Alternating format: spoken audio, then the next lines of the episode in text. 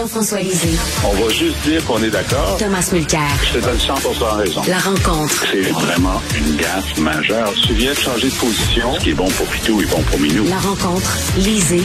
Mulcair. Alors, euh, Jean-François, une nouvelle qui nous a sonné hier, c'est la disparition de Frédéric Bastien. J'aimerais que tu nous en parles. Écoute, euh, Frédéric, d'abord, il est, il est mort dans la, dans la fleur de l'âge, 53 ans, trois enfants Mm. en, en bas âge.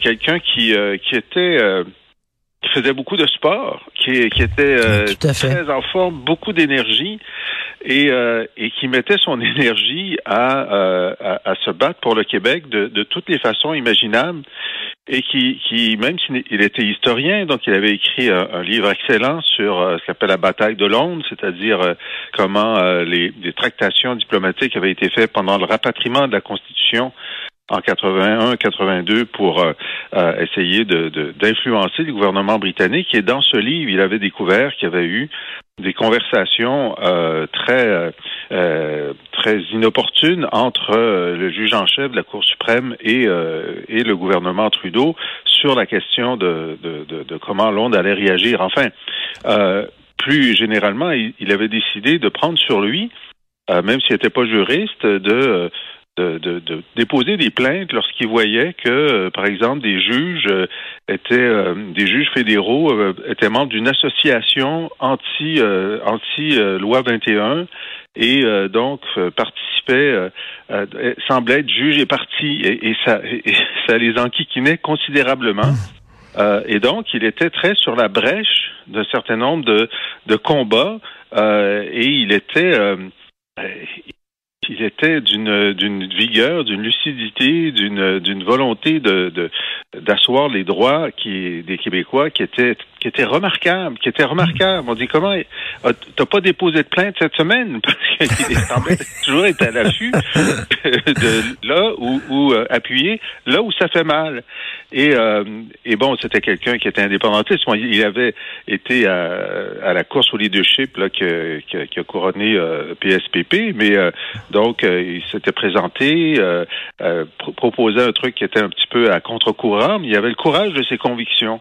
Euh, puis C'était quelqu'un que j'aimais beaucoup. Il, il m'a beaucoup critiqué. Il a écrit un livre pour me critiquer, mais Ah oui? je l'aimais beaucoup quand même parce que parce que c'est ça. C'était un homme de conviction toujours à la recherche de la vérité.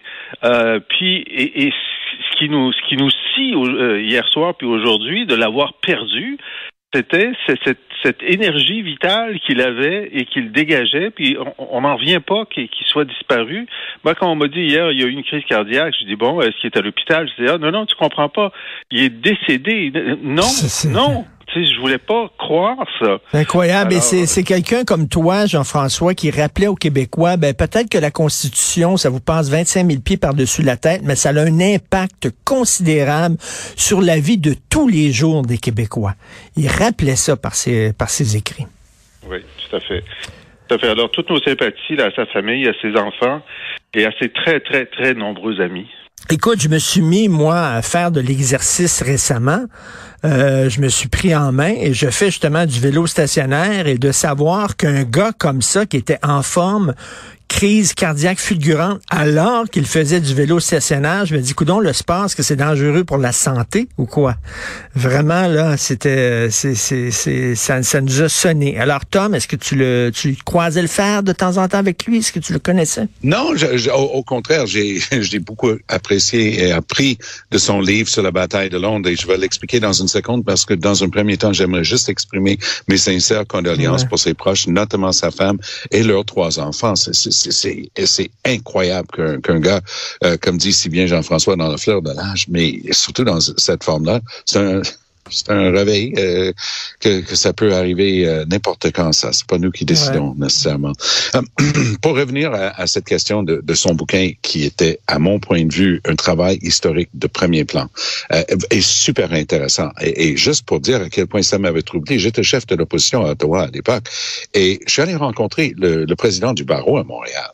Et j'en ai, parlé. Je dis, écoute, ça, c'est quelque chose qui devrait nous intéresser. On devrait essayer d'avoir l'information pour confirmer. J'ai jamais eu trop de nouvelles de ça. Euh, j'ai même appris après que la, le bâtonnier en question, c'est son droit le plus strict, mais il représentait le Parti libéral alors, euh, dans différentes affaires. Donc, euh, je me suis dit, oups, peut-être c'était pas la personne qui était le plus apte à creuser.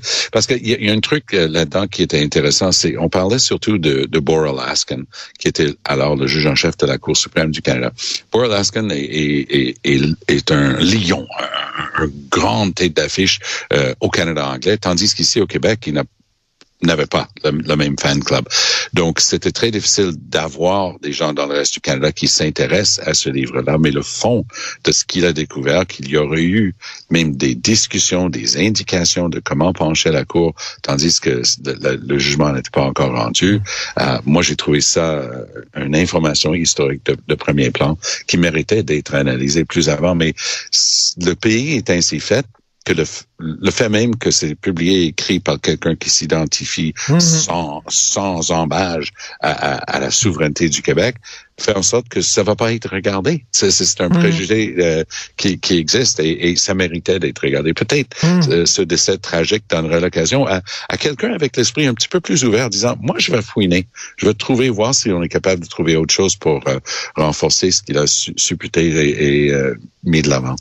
Euh, Jean-François, tu veux euh, revenir bien sûr sur le sondage qu'on peut voir dans les euh, pages du journal de Montréal aujourd'hui. On se rend compte que les Canadiens anglais aussi partagent les craintes des Québécois vis-à-vis -vis, cette immigration massive annoncée par Justin Trudeau. Oui, Vincent, on l'avait dit déjà, et puis euh, c'est bon que le sondage le, le, confirme, mais comme on, on, en discutait tous les trois, il n'y a pas de relais politique au Canada anglais pour euh, pour euh, exprimer cette réticence d'une majorité des Canadiens anglais face à l'augmentation.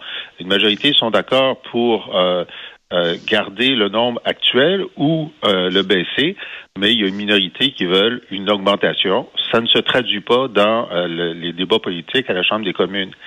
Mais moi, ce qui m'a frappé aussi, c'est comment les Québécois continuent à croire des mythes euh, sur euh, l'immigration. Bon, l'immigration, on peut être d'accord pour toutes sortes de raisons, mais pas pour réduire la pénurie de main-d'œuvre, parce qu'on sait que si tu amènes 50 000 immigrants, ça veut dire que tu viens de créer une petite ville, puis ça te prend euh, des, infirmières, des, des, travailleurs de la construction, puis tout ça, à peu près 50 000. Donc, tu ne réduis pas ce problème-là. Ils pensent que ça va augmenter la croissance. C'est vrai que ça augmente la taille de l'économie, mais ça n'augmente pas la richesse par habitant. Puis ils pensent que ça aide au rajeunissement. Ben, la moyenne d'âge des immigrants est tellement proche de la moyenne d'âge des, Québécois ou des Canadiens que ça n'a pas d'impact significatif. Mais ce sont des mythes qui sont très tenaces parce qu'il y a quelque chose d'instinctif là-dessus. Puis évidemment, euh, les patrons, euh, le Parti libéral, Québec solidaire, n'arrêtent pas de dire que c'est vrai, même si la, la, la, la science récente euh, montre que, que ce n'est pas le cas. Mais on voit qu'il y a aussi une majorité euh, de Québécois et surtout de francophones qui sont d'accord avec euh, la bataille euh, pour pour avoir plus de pouvoir en immigration. Soit que si M. Mmh. Legault se demandait si les sondages étaient favorables à ce combat-là, ben là, il y a la confirmation, en plus de ses propres sondages, je suppose, et la volonté d'avoir des, des, des, immigrants francophones. Ce qui me ce qui me frappe, c'est qu'il y a une majorité, mais elle n'est pas écrasante elle n'est pas écrasante. Mmh. D'une part, on sait que les Québécois sont très soucieux du déclin de la langue française, mais cette solution de, de l'immigration francophone au point d'entrée, elle n'a pas percolé encore au niveau de, euh, de, la, de la crainte du déclin du français, mais, mais elle est quand même en terrain majoritaire. Tom, quelle réaction Moi, j'ai l'impression qu'il y a une partie de cette discussion-là sur laquelle tout le monde peut s'entendre parce qu'il y a des clivages là-dedans aussi, de, idéologiques, évidemment. Mais une chose sur laquelle on peut s'entendre. Immigrer au Canada, c'est pas quelque chose qui est automatique, ce n'est pas une loterie, euh, ce n'est pas, bah, je veux changer de pays. Nous, on a la capacité de dire, on veut attirer des gens qui vont pouvoir contribuer. Ah ben, l'argument peut venir tout de suite. Toute, toute, nouvelle personne contribue. Oui, j'entends. Mais ce que j'essaie de dire, c'est que si on appliquait intelligemment le système de points qu'on a, niveau d'éducation, capacité de contribuer, comment est-ce que les personnes qu'on va choisir, parce qu'il faut effectivement choisir, vont pouvoir aider le Canada à prospérer à tous les niveaux? Et, et je pense que on n'a pas besoin d'une idéologie pour regarder ça et dire, oui, ça c'est plein de bon sens. On peut tous s'entendre là-dessus. Et je pense que c'est là où c'est très difficile d'imaginer qu'avec les niveaux qu'on a en ce moment, un pays de 38 millions qui accueille en une année un million de personnes, je suis pas convaincu qu'il y a eu une analyse très serrée. À peu près le seul bout qui manque, il faut, juste pour, pour être de bon compte, quand Jean-François parle de plus de pouvoir et tout ça, en fait, la seule chose sur laquelle le Québec n'a pas les pouvoirs, c'est la réunification familiale. Et c'est très, hmm. c'est très sensible parce que là, on est en train de dire non, mais euh, tu peux pas amener et ainsi de suite le reste de la famille. C'est sensible. Et, il faut vraiment y aller avec euh, vraiment avec mesure parce que tu peux pas dire aux gens qui sont déjà installés ici qu'ils peuvent pas amener leurs parents. Mais il y a un aspect sûrement pratique à cette décision-là parce qu'est-ce qu'on peut juste se dire que si tu amènes tes vieux parents et ils sont beaucoup plus aptes d'être proches de l'âge, où ils vont avoir besoin de plus de soins de santé et de services sociaux. Donc, c'est légitime de tenir compte de ces questions-là. C'est pas être contre les immigrants. Moi, je suis extrêmement ouvert. Ma femme est immigrante ici mmh. au Québec, mmh. au Canada, mais on peut quand même dire c'est une analyse qui doit être faite et qui est tout à fait correcte. Je veux juste euh, ajouter à ce que Tom dit, qui est, qui est plein de bon sens, que lorsque euh, si on réclame tous les pouvoirs, il y a la question des pouvoirs, donc effectivement réunification familiale, mais il y a aussi euh, certains éléments des travailleurs temporaires, mais pas tous. Et deuxièmement, ben, est-ce qu'on pourrait avoir l'administration de l'immigration pour ne pas avoir deux administrations différentes qui se renvoient la balle et qui multiplient les, euh, les délais. Hein? Alors ça, je pense que c'est un aspect euh, important. Lorsqu'on a eu le, pouvoir sur la, la, formation de la main-d'œuvre, c'était pas juste le pouvoir. On avait aussi les fonctionnaires. Il y a 3000 fonctionnaires qui sont passés tu, au Québec. Tu n'aurais jamais de mal à convaincre un Québécois, qui qu'il soit, que le, le doublement des fonctionnaires puis de la paperasse, il faut l'éviter. Ce que je peux juste, ça va paraître un non sequitur, mais donne-moi 30 secondes. Je suis en train d'aider quelqu'un que je connais bien avec des papiers pour ses impôts. Puis là, on, il, a fallu cette année aller chercher signature, analyse d'un médecin qui traite cette personne-là pour dire, ben, elle est dans telle circonstance parce qu'il y a des crédits d'impôt pour les personnes dans ces circonstances-là. C'est accepté par le fédéral, c'est accepté par le Québec sur la base des documents fédéraux. Mais cette année, le, provincial, le Québec commence à dire, mais nous aussi, on veut qu'un médecin signe le même, le même maudit papier, le même ah. formulaire. Alors là, tu es obligé mmh. d'aller mmh. achaler un Toubib qui a déjà eu la gentillesse, parce qu'ils ont le droit de charger pour ces trucs-là, a eu la gentillesse de remplir et de signer sans charger, tu es obligé de revenir cogner à sa porte. Le gars, n'est pas déjà assez occupé comme ça pour dire, peux-tu faire un autre papier? Alors là, où est-ce que je signe pour commencer le club des gens qui sont tannés d'avoir deux fois les papiers, peu importe que ce soit au revenu ou à l'immigration? Moi, je fonde le club avec Jean-François tout de suite. Et Jean-François, euh, on voit là, que les, Québécois veulent euh, davantage de pouvoir en immigration au Québec. Euh, j'aurais aimé ça qu'il y ait une, une question qui, qui, qui pose à peu près comme ça. si Ottawa refuse d'accorder de, nouveaux pouvoirs en immigration au Québec, est-ce que vous appuieriez l'indépendance du Québec? Ah ben ça, euh, c'est trop tôt. C'est trop tôt. Il y a une séquence. C'est une séquence. Et, tu vois, euh, c'est un peu la question que PSPP posait au premier ministre en, période de questions. Euh, bon, vous voulez rester dans le Canada. D'accord.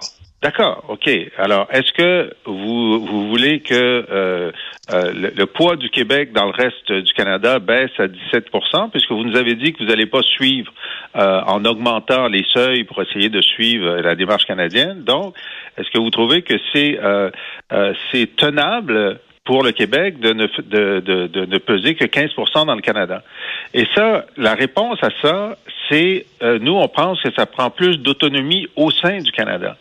Ben, d'accord. Ça a déjà été hmm. essayé, ça. Ben oui. Ça s'appelait Mitch, ça s'appelait Charlottetown. Alors, mais si vous l'avez pas, l'autonomie, ah, ben là, il veut pas se rendre là, tu sais. Et c'est là qu'on est, on est dans le cul-de-sac de la discussion. Euh, il faut dire que M. Legault avait évoqué juste avant l'élection, euh, pour essayer de se donner du, du, rapport de force, de dire, bon, on pourrait faire un référendum sectoriel, par exemple, sur tous les pouvoirs en immigration. Ben là, on aurait euh, disons, 60% des Québécois qui disent dans un référendum, on les veut, ces pouvoirs-là. alors, on se retourne vers Ottawa. Ben là, ils disent non. Ben, ils disent non. Mais qu'est-ce que tu fais? Alors, c'est toujours ça le problème. Si tu veux pas faire le pas suivant, oui. tu peux pas faire le pas précédent. Ben oui, tout à fait. Et Einstein disait, hein, la, la folie, c'est de toujours faire la même chose en espérant des résultats différents à chaque fois. C'est ce qu'il disait. Euh, euh, Tom, je veux que tu nous parles, je veux que tu nous parles de Stellantis parce Oui. que de plus en plus de gens sont écœurés de voir ces grosses multinationales Ah oui. gonziliardaires toujours demander oui. de l'argent de nos gouvernements. Oui, mais cette fois-ci, ça commence à ressembler pas mal à de l'extorsion plus que d'autres choses. Alors, euh, avant l'affaire de, l'usine de batterie pour Volkswagen, qui va nous coûter la petite modique somme de 13,5 milliards de dollars de nos impôts, qui vont aller à une des plus riches multinationales de la planète Terre pour créer des jobs à Saint Thomas, en Ontario. Très bien. Là, on apprend que Stellantis, c'est qui Stellantis? Parce que le nom dit rien. Ça, c'est, ça, c'est Ram, Chrysler, Fiat, Peugeot, Maserati et j'en passe. Donc, c'est une grosse boîte. Euh, de 42 milliards de dollars euh, capitalisation dans le marché. L'année dernière, euh, vente euh, dans les 18 milliards. C'est une grosse, grosse boîte. Bon.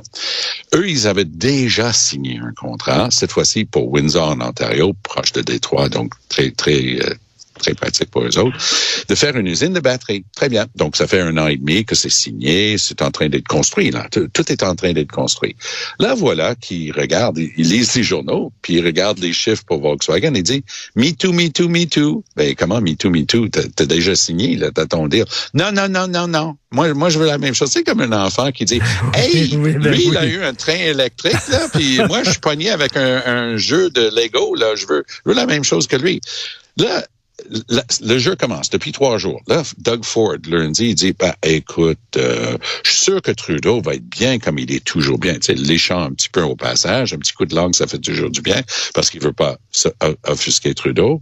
La réponse de, de François-Philippe Champagne, puis si tu veux avoir un ton et un timbre et une manière de s'y prendre qui hérisse les poils sur les bras des gens en Ontario, envoie François-Philippe Champagne pour dire nos amis ontariens vont être obligés de comprendre que c'est à Doug Ford de mettre plus d'argent dans le pot aussi.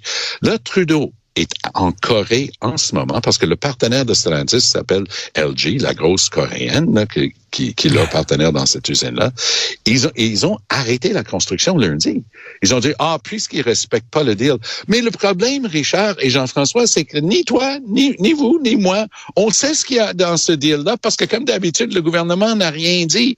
Donc, ils disent que c'est pas dans le deal, mais comment est-ce qu'ils ont construit pendant un an et demi sur la base d'un deal qui n'existe pas? Pour moi, c'est du pur bullshit. Là, ils sont en train de dire, ouais, ouais, mais c'était clair comme l'eau de roche que, ben, ça changeait que tu nous donnerais un petit peu plus. Ah, ouais, c'est écrit. Où ça, est-ce qu'on peut voir le contrat? Je suis pas convaincu que les sbires, là, les juristes au, de la fonction publique fédérale ont pensé à mettre ce qu'on appelle des clauses de pénalité. Quand quelqu'un rompt un deal comme ça, ça va prendre des années et de toute façon, ça va se faire.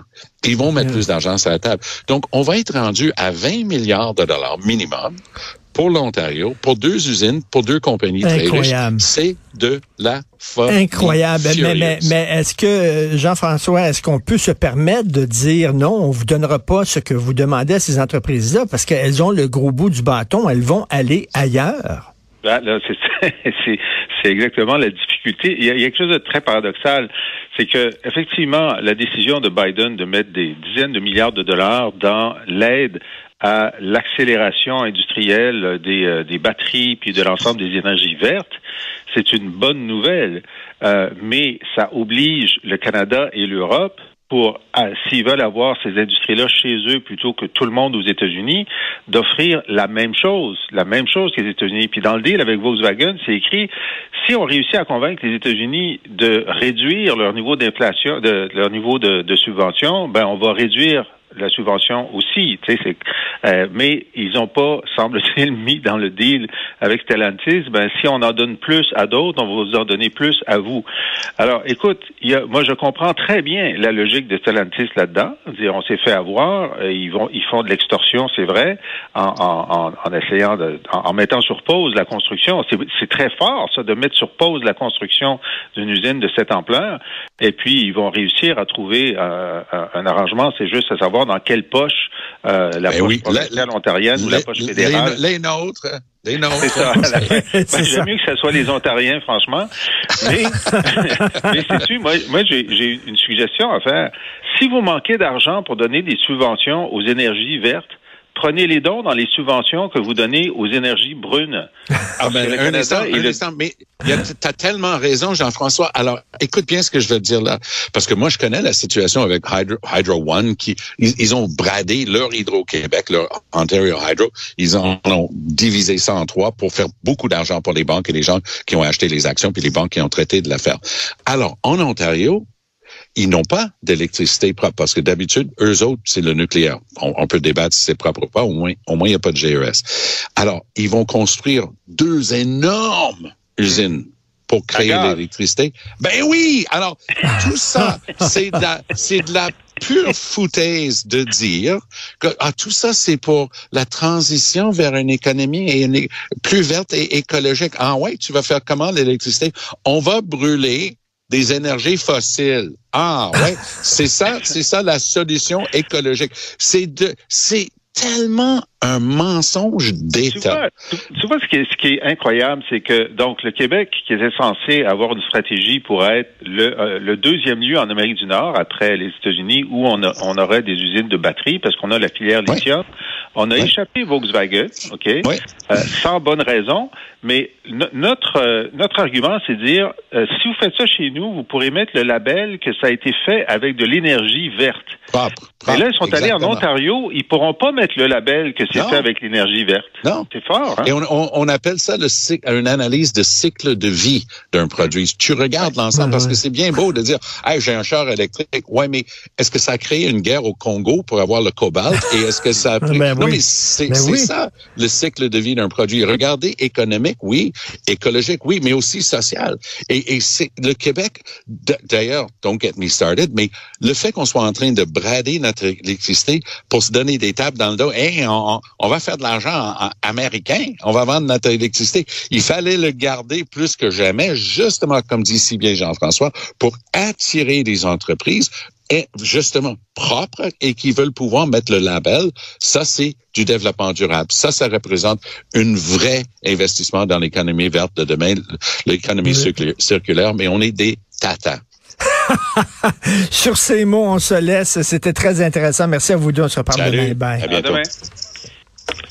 Alors, euh, si vous voulez lire les textes de Jean-François Lisée euh, qui commente l'actualité ou alors écouter son excellent balado où il revient entre autres sur les grandes dates de l'histoire du Québec et aussi euh, il s'attaque à des sujets d'aujourd'hui, allez sur la boîte